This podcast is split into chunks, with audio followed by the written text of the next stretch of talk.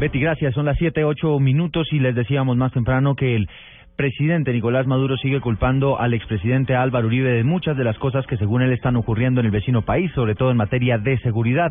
Pues nuevamente ha hablado el exmandatario, lo hizo desde el departamento de Casanare, donde está cuestionando los amigos que ahora tiene el presidente Santos. Escuchemos desde Yopala José Patricio Solano.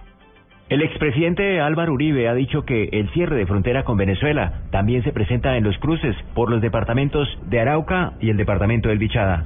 Esta noche me escribían de Cúcuta y me decían, diga algo, tanta amistad del gobierno colombiano con Maduro y la frontera cerrada y los ciudadanos de la frontera son juzgados y maltratados. Y me lo decían esta mañana allá en Arauca, que no dejan pasar a Puerto Ayacucho ni a Puerto Páez y que hay restricciones para pasar en Bichada a esas dos localidades y en Arauca para pasar al amparo. ¡Qué maltrato! ¡Qué amiguitos se consiguió Santos!